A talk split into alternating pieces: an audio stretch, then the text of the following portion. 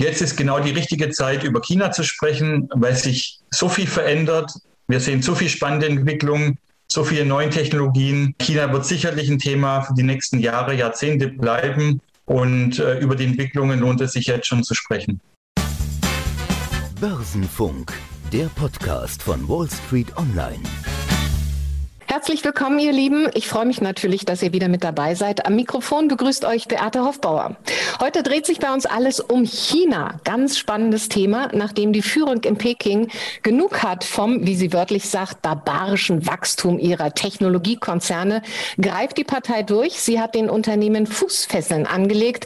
Unternehmen wie Alibaba, wie Tencent, wie Baidu oder auch ByteDance, dem Eigner der Video-App TikTok, äh, die können ja inzwischen ihren US-Vorbildern Amazon, Facebook oder auch Google das Wasser reichen. Doch im Gegensatz zu ihren Konkurrenten in den USA haben die chinesischen Tech-Giganten ein desaströses Jahr erlebt. Warum? Weil sie eben reguliert werden. Anleger und Investoren sind verunsichert, sind ausgestiegen, die Aktien haben äh, verloren. Die Frage für uns stellt sich natürlich, ist China weiterhin ein chancenreicher Markt oder ein unkalkulierbares Risiko? Und darüber spreche ich heute mit Edgar Walk. Er ist Chefvolkswirt der Metzler Asset Management GmbH in Frankfurt am Main. Ein sonniges Hallo nach Frankfurt. Hallo, Frau Hofbauer. Herr Walk, das chinesische Jahr des Büffels, das wir ja gerade haben, das eigentlich glücksverheißend ist, ist und bleibt für Investoren aber turbulent. Peking reguliert eine Branche, die bisher, wenn man so will, ungebremst wachsen konnte. Wie bewerten Sie diese Entwicklung? Ich denke, man muss ähm, zwei Aspekte betrachten. Einmal haben wir es ganz klar, denke ich, mit einem Machtkampf zu tun zwischen der chinesischen kommunistischen Partei und den ähm, großen Tech-Konzernen. Ich denke, diese Machtfrage stellt sich natürlich auch bei uns im Westen. Und zum anderen haben wir natürlich auch Tendenzen, dass die großen Technologiekonzerne eine immer stärkere Monopolmacht erreichen und Wettbewerb einschränken und kleineren Technologieunternehmen kaum noch eine Chance geben. Und ähm, hier gibt es durchaus oder gab es oder gibt es durchaus Handlungsbedarf. Und man darf auch nicht vergessen, dass wir genau die gleichen Diskussionen ja auch im Westen haben. Sollen wir die großen Tech-Konzerne ähm, auseinander zerschlagen? Sollen wir sie stärker regulieren? Und genauso diese Diskussion gibt es natürlich auch in China. Und das Spannende äh, vielleicht auch noch an dem Tag, an dem die Technologiekonzerne stärker reguliert wurden und in den Wochen sind äh, die Aktienkurse der kleineren und mittleren Technologieunternehmen in China stark gestiegen. Also der Markt, ähm, die, die Finanzmarktakteure sehen schon, dass auch diese Regulierung positive Effekte haben kann für die kleineren und mittleren Unternehmen und für die Gesamtwirtschaft insgesamt. Also von daher würde ich sagen, man muss natürlich beobachten. Es kann immer in, in, einen schädlichen Machtkampf ausarten. Im Moment würde ich sagen, die Regulierungen sind äh, sinnvoll. Wir führen die auch im Westen und es kann sein, dass China hier tatsächlich auch ein Frühindikator ist für etwas, was wir auch in den nächsten ein, zwei Jahren im Westen bekommen werden. Was wir natürlich nicht so einfach durchsetzen können. Da hat eine Parteiendiktatur dann durchaus Vorteile. Die beschließt das und setzt es am nächsten Tag durch. Welche Branchen, wir haben jetzt äh, nur über die Technologiekonzerne gesprochen, aber welche Branchen sind denn noch von dieser Regulierungswelle betroffen? Da der, der Bildungssektor ähm, ähm, hier gab es ja private Bildungsunternehmen, äh, die sehr profitabel waren, weil äh, wir wissen, dass in China oder auch in Asien insgesamt Bildung eine extrem große Rolle spielt. Äh, Eltern sind bereit sind, sehr, sehr viel Geld zu investieren in die Bildung ihrer Kinder und dementsprechend äh, war, ist Bildung ein Wachstumsmarkt. Ähm, aber natürlich, wenn Bildung abhängt davon, wie reich die Eltern sind, dann äh, schafft man Chancenungleichheit. Ähm, und auch hier hat dann die, äh, die Partei regulatorisch eingegriffen, äh, um wieder mehr Chancengleichheit im Bildungssektor äh, herzustellen. Sie sehen den ganzen Umfra, PISA-Studien etc., äh, dass China meistens ganz vorne ist im, im Bereich der Bildung und sicherlich auch ein ein Erklärungsfaktor dafür, dass China sich so rapide entwickeln konnte und auch im Technologiebereich so erfolgreich ist. Hohes Bildungsniveau spielt hier eine, eine ganz große Rolle. Ein weiterer Aspekt äh, ist der Immobiliensektor.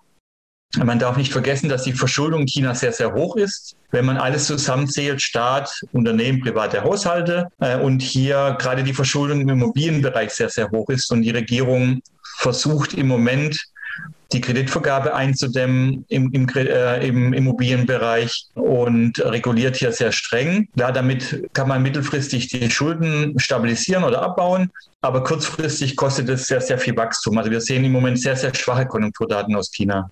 Mhm. Wir sprechen vielleicht nachher auch noch über die Wachstumschancen der Zukunft, weil China ja auch jede Menge Herausforderungen hat. Äh, wie ja. überraschend kam eigentlich diese Wende? Also es ging ja schon so ein bisschen los, damals mit dem Alibaba-Gründer äh, Jack Ma. Das war so im Herbst vergangenen Jahres. Da ist er so ins Visier der politischen ja. Führung geraten. Dann ist dieser reichste Mann Chinas ja abgetaucht. Man hat sich Ewigkeiten gefragt, wo ist er überhaupt? Ja, lebt er noch? Ist er irgendwo im Arbeitslager oder ich weiß nicht was? Und er konnte seine Finanztochter, diese Ant Group, auch nicht äh, an die Börse bringen, was ja so geplant war. Was ja eigentlich überrascht ist, dass äh, Peking oder die chinesische Führung zugelassen hat, dass diese Unternehmen ja gigantisch wachsen konnten, ja auch mit Börsengängen an den US-Börsen, dass nicht früher eingegriffen wurde. Sie sind ein Kenner der Szene. War diese Diskussion auch dort langwierig oder kam sie eher überraschend und plötzlich, dass man nun gesagt hat, jetzt regulieren wir, bevor sie viel zu groß sind? Nee, also man konnte schon in Regierungsstudien oder Regierungsveröffentlichungen von 2012, 2013, 2014 schon sehen, dass diese Themen diskutiert wurden innerhalb der Regierung. Ich denke, man hat nochmal auch gewartet vor dem Hintergrund des Handelskonflikts mit den USA. Da wollte man vielleicht auch nicht die eigenen Unternehmen schwächen. Und nachdem der Konflikt sich jetzt beruhigt hat, ähm, äh, wollte oder hat man dann vielleicht den richtigen Zeitpunkt gesehen, jetzt hier regulatorische Änderungen vorzunehmen. Aber es kommt nicht aus dem blauen Himmel. Es äh, wurde sicherlich äh, vorbereitet. Aber ganz klar, ich muss auch sagen, ich bin auch überrascht worden, dass es jetzt so schnell und so heftig kommt. Aber klar, ich meine, die Regierung hat halt diesen Handlungsbedarf gesehen und hat dann entsprechend agiert. Und sie hat damit auch Handlungsfähigkeit demonstriert, ganz eindeutig. Ja, und man sieht ja jetzt auch, diese Gründer dieser großen Konzerne haben es ja, ja. ganz, ganz eilig, viel, viel Geld unter das Volk zu bringen. Da geht es also wirklich ja. um Milliarden. Also zum Beispiel hier auch dieser Smartphone-Hersteller Xiaomi, der hat fast hm. zwei Milliarden Euro an eine Stiftung für wohltätige Zwecke gegeben oder auch so ein Internethändler 1,3 Milliarden für die Entwicklung ärmerer ländlicher Regionen. Das ist ja ganz im Interesse von Parteichef Xi Jinping Jinping. Welche politischen Ziele verfolgt er? Ich denke es schon mal, ich denke es für ausländische Investoren ist wichtig zu sehen, dass sie nicht an erster Stelle stehen wenn sie in China investieren. Ich denke, aus den USA sind wir es einfach gewohnt, dass der Aktienmarkt mit, mit oder die Aktion, der Aktionär ganz weit oben steht in der Rangordnung, in der wirtschaftlichen Rangordnung. Der ehemalige Präsident Trump hat ja auch jeden Tag auf den Aktienmarkt geschaut und hat es als Indikator äh, gesehen, wie gut seine Politik ist. In China haben wir hier ein anderes Bild. Jetzt vor allem äh, in den letzten Wochen, Monaten bekommen das äh, Aktionäre nur noch an zweiter, dritter oder vierter Stelle stehen und nicht mehr an erster. Es geht darum, der chinesischen Regierung den sozialen Zusammenhalt zu stärken. Ähm, wir sehen ja auch im Westen, dass teilweise wir große gesellschaftliche Konflikte haben, auch in den USA. Da geht es um Chancengleichheit, um Einkommensunterschiede. Ich denke, dahinter steckt in China der Wunsch, praktisch den gesellschaftlichen Zusammenhalt zu stärken, auch wenn es Wachstum kostet und auch wenn man den Aktionär dann etwas benachteiligen muss. Das heißt ja, ja nicht, dass man jetzt als Aktionär enteignet wird, sondern man steht halt etwas weiter unten in der Rangordnung. Ja, also auch äh, Interesse des sozialen Friedens in China. Das ist ja durchaus genau. auch ein hehres Ziel. Wie sollten jetzt Anleger und Investoren mit dieser Situation umgehen? Bleibt China auf dem äh, Zettel? Ich denke ja. Entscheidend für den Ertrag ist das Gewinnwachstum der Unternehmen. Äh, und ich denke, es gibt viele spannende Branchen, Wachstumsbranchen in China, die sehr viel mittelfristiges Potenzial haben, Konsum, Industrie, Technologie, trotz allem ähm, auch Gesundheitswesen. Und auch die chinesische Regierung hat großes Interesse daran, daran diese Sektoren weiterzuentwickeln äh, und zu sehen, dass diese äh, Unternehmen in diesen äh, Branchen oder Sektoren äh, prosperieren. Und dementsprechend äh, investiert man dann auch im Einklang mit der Regierungspolitik äh, und ähm, hat hier, denke ich, ganz gute Perspektiven mittelfristig. Hinzu kommt, China hat einen etwas anderen Konjunkturzyklus als wir in Europa und den USA. Dementsprechend gibt es auch gute Diversifikationsvorteile als Anleger. Also man hat einen Aktienmarkt, der etwas anders sich verhält äh, als der europäische und der amerikanische. Dadurch hat man etwas, kann man etwas ähm, die, die, die Schwankungsbreite im Portfolio reduzieren. Ich denke, das ist nochmal ein wichtiger Aspekt. Und vor dem Hintergrund, es gibt immer noch attraktive Investitionen ähm, auf Einzeltitelebene. Ich denke, es ist nochmal wichtig, dass man auch ein, jemand hat, der vor Ort ist äh, und die Unternehmen besuchen kann, die Unternehmen analysiert. Und äh, wie gesagt, diese Vorteile der Diversifikation äh, sprechen dafür, dass man China jetzt nicht ähm, plötzlich nicht mehr auf dem Zettel haben sollte bei den Investitionen. Nun haben Sie von Metzler, äh, haben jemanden vor Ort. Sie haben ja. auch einen Metzler äh, Chinese Equity Fund. Der ist allerdings mhm. nur für äh, professionelle Anleger, äh, institutionelle Investoren. Für, für einen Privatanleger ist es ja nicht so einfach, in China auch investiert zu sein. Wie können Anleger überhaupt investieren? Ich muss mich korrigieren. Im Vorgespräch habe ich gesagt, wir haben vor nur für institutionelle Investoren tatsächlich haben wir noch einen weiteren Fonds aufgelegt, in dem auch Privatinvestoren investieren können. Na bitte. Ja, das wusste ich noch nicht im Vorgespräch. Tut mir leid. Genau. Ähm, also eine, eine Vorlösung, denke ich, ähm, macht durchaus Sinn. Und ich denke, es sollte halt äh, der, der Portfolio Manager sollte halt nicht in Frankfurt sitzen, sondern man sollte einen Kooperationspartner in China haben. Wir haben einen der größten Asset Manager, Asset Manager in China, als Kooperationspartner. Die heißen auch China Asset Management. Und wir sehen halt in der Wertentwicklung des Fonds, dass es einen riesen Vorteil hat, jemand vor Ort zu haben, der gut vernetzt ist politisch und auch mit den Unternehmen. Das macht auch einen riesen Unterschied. Und was, denke ich, nochmal wichtig ist, ähm, es gibt ja zwei Klassen von Aktien. Einmal chinesische Aktien, die nur in China gehandelt werden also onshore oder Mainland. Und es gibt chinesische Aktien, die in den USA oder in Börsen außerhalb Chinas gehandelt werden. Und unser Fonds konzentriert sich nur auf Aktien, die in China selbst ähm, gehandelt werden. Äh, ich denke, das hat schon Vorteile, was Risiken angeht. Ähm, äh, man ist dann näher am Markt und ist dann auch weniger gefährdet, was regulatorische Änderungen angeht. Es ja. hat ja viele äh, chinesische Aktien getroffen, die in Amerika äh, gehandelt werden in, in den letzten Wochen, Monaten. Das ist uns erspart geblieben. Ja, klar, wenn man äh, Insider-Informationen hat oder vor Ort den Markt dann auch kennt und auch ja. die Zwischentöne und äh, Bewegungen mitbekommt, ist das von Vorteil. Bisher, Sie haben das vorhin schon mal angesprochen, stand ja China immer für exorbitantes Wachstum, ja, aber auch das Land hat eine Menge Probleme. Ich denke nur an die Altersentwicklung, also auch da die demografische Entwicklung. Experten sagen ja, ab 2026 ist gar nicht mehr lange hin, schrumpft das Wachstum in Reich der Mitte.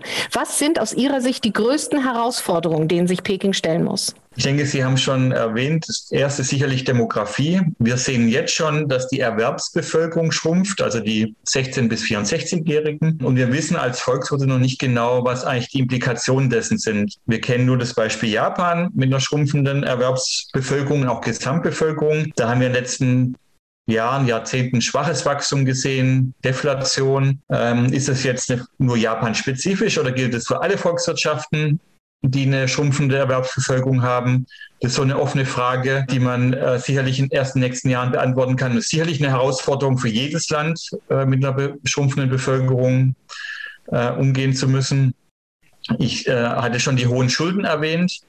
Damit steht China nicht alleine, auch wir in Europa. Die, in den USA gibt's, äh, ist das Schuldenniveau sehr, sehr hoch. Also wir haben insgesamt auf der Welt äh, ein sehr hohes Schuldenniveau. Aber klar, das muss gemanagt werden. Äh, und wenn es nicht gut gemanagt wird, dann kann es natürlich äh, große Probleme am Wohnimmobilienmarkt in China geben. Das würde auch soziale Unruhen zu folgen haben. Also von daher ist es sicherlich ein richtiger Weg äh, der Regierung, versuchen, die Schulden zu reduzieren oder einzudämmen. Aber es ist natürlich auch mit Risiken verbunden. Wenn man zu viel macht, stürzt das Wachstum ab. Also auch eine Gratwanderung, ähm, die wir auch in Europa haben. Ja, können wir die Zinsen anheben jemals wieder oder nicht aufgrund der hohen Verschuldung? Das ist sicherlich noch eine Herausforderung. Regulierung hatte ich schon, hatten wir ja schon viel drüber gesprochen. Klar, als, als kommunistische Partei kann man sehr schnell Entscheidungen treffen, aber ist es, sind es dann, ist es dann die richtige Entscheidung? Ähm, und wenn sie falsch war, kann man die dann schnell korrigieren oder gibt es dann äh, politische Prozesse, die dann eine Korrektur verhindern? Das sind dann sicherlich Fragen, die man äh, beantworten muss in den nächsten Wochen, Monaten. Alles hat seine Vor- und Nachteile.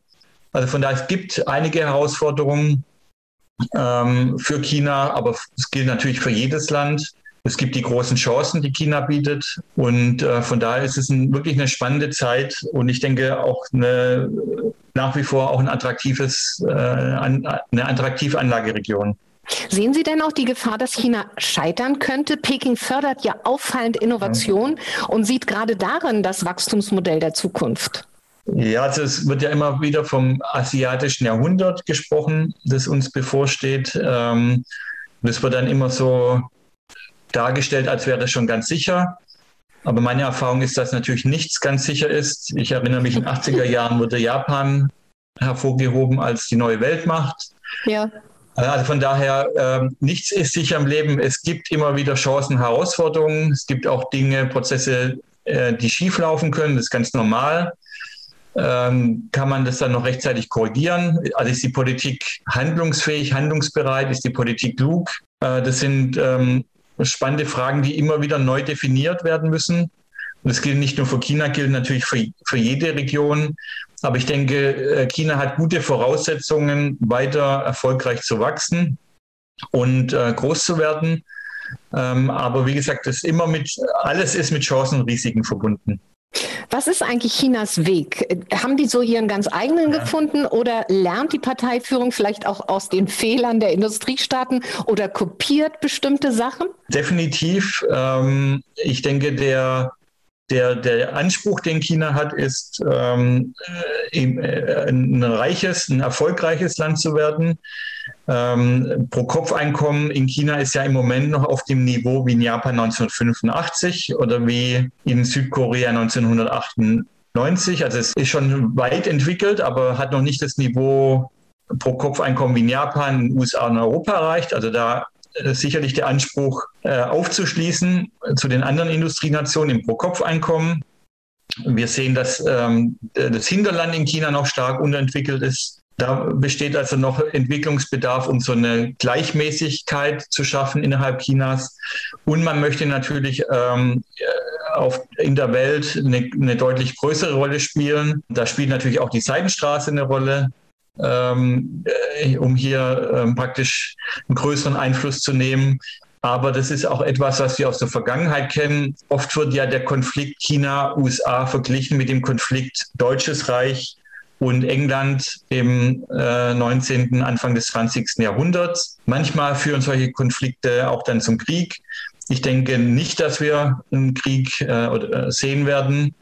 Ähm, aber es ist natürlich ein Prozess, äh, der auch mit Konflikten behaftet ist. Man braucht ja nur den Handkonflikt in den letzten zwei Jahren sehen. Und von daher äh, ist es kein einfacher Prozess, aber ganz klar, ähm, es gibt sicherlich auch einen Weg, in dem der Westen den Aufstieg Chinas zulässt mit allen Konflikten, ähm, in dem praktisch beide Blöcke miteinander koexistieren können, wo man in bestimmten Bereichen zusammenarbeitet, wo man in bestimmten Bereichen streitet, aber wo man halt insgesamt doch auch koexistieren kann. Ja, wir sehen es ja allein, wie unsere Autoindustrie äh, im Prinzip profitiert von diesem größten und wichtigsten Markt, in dem sie auch inzwischen selbst produzieren, was natürlich auch neue Abhängigkeiten schafft. Aber das schließt, denke ich mal, dann eher einen Krieg aus. Aber Sie haben die neue Seidenstraße angesprochen, Pekings ja. Mega-Infrastrukturprojekt. Dem soll ja dann vom Westen her sozusagen ein Gegenprogramm entgegengesetzt werden.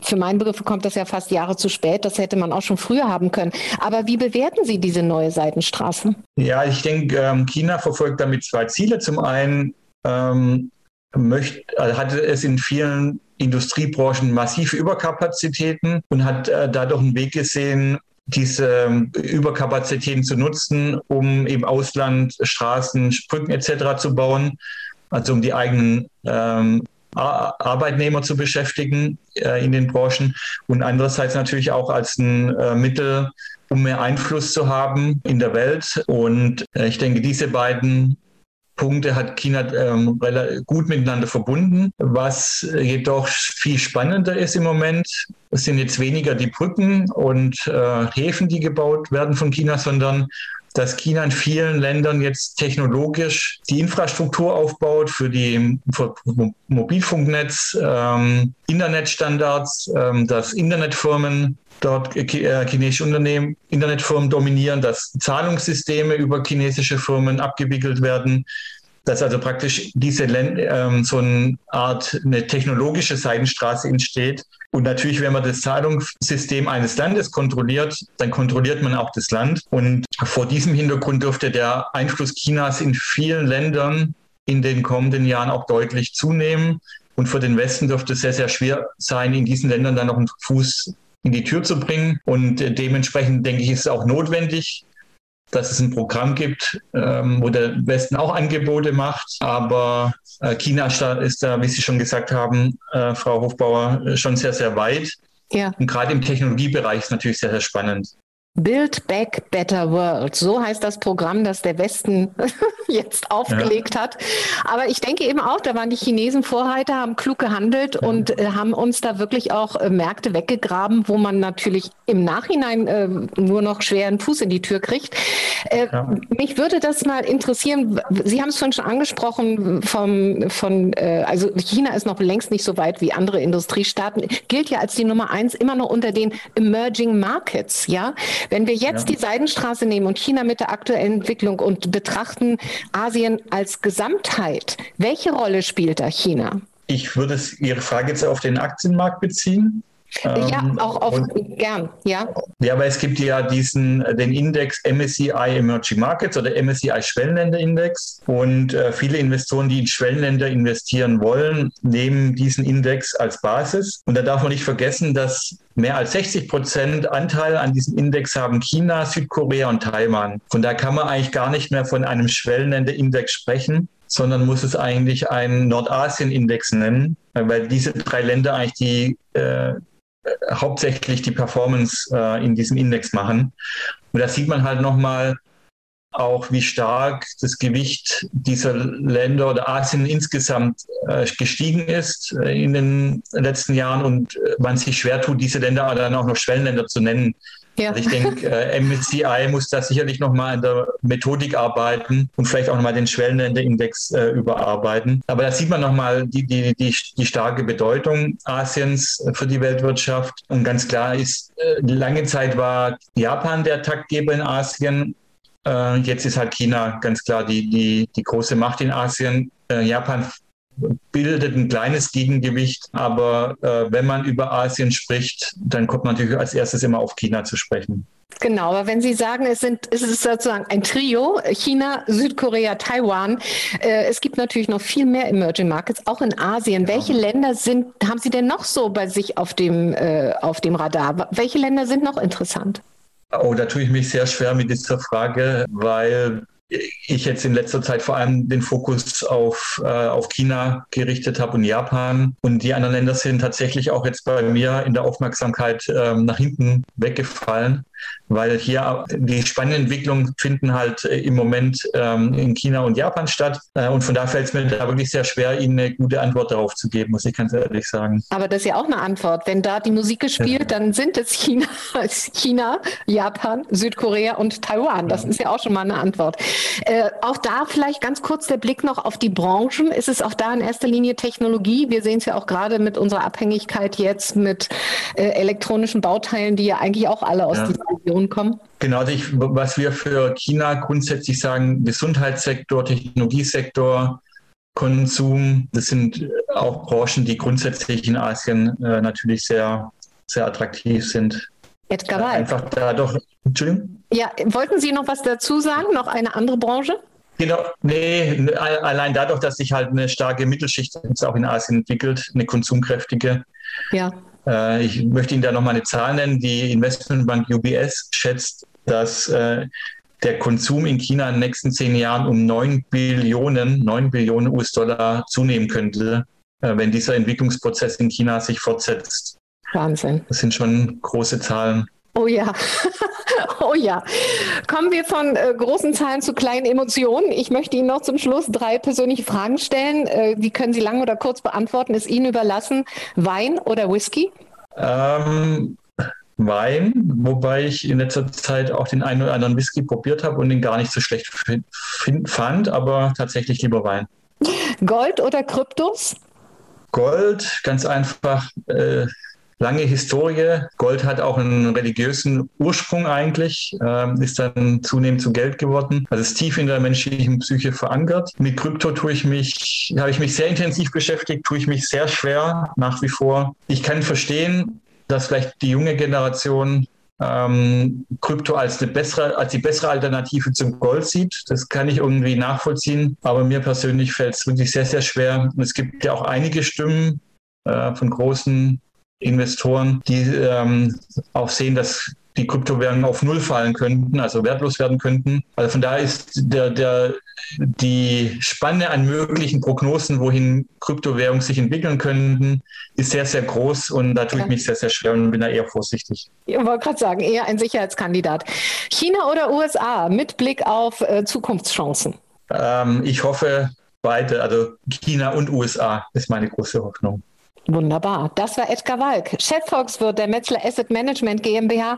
Ich bedanke mich ganz herzlich für das wirklich interessante Gespräch und natürlich Ihre Zeit. Ich wünsche Ihnen persönlich alles Gute, Herr Walk. Und vielleicht sprechen wir uns ja mal wieder. Und das war Börsenfunk, der Podcast von Wall Street Online. In der kommenden Woche geht es bei uns ums eben besprochene Gold als Krisenwährung, als Inflationsschutz, als Versicherung. Dazu begrüße ich dann Mattea Maric von der Deutschen Börse Commodities, der Emittentin von Xetra Gold. Bis dahin wünsche ich euch alles Gute und ja, schön, dass ihr dabei wart. Das war Börsenfunk, der Podcast von Wall Street Online.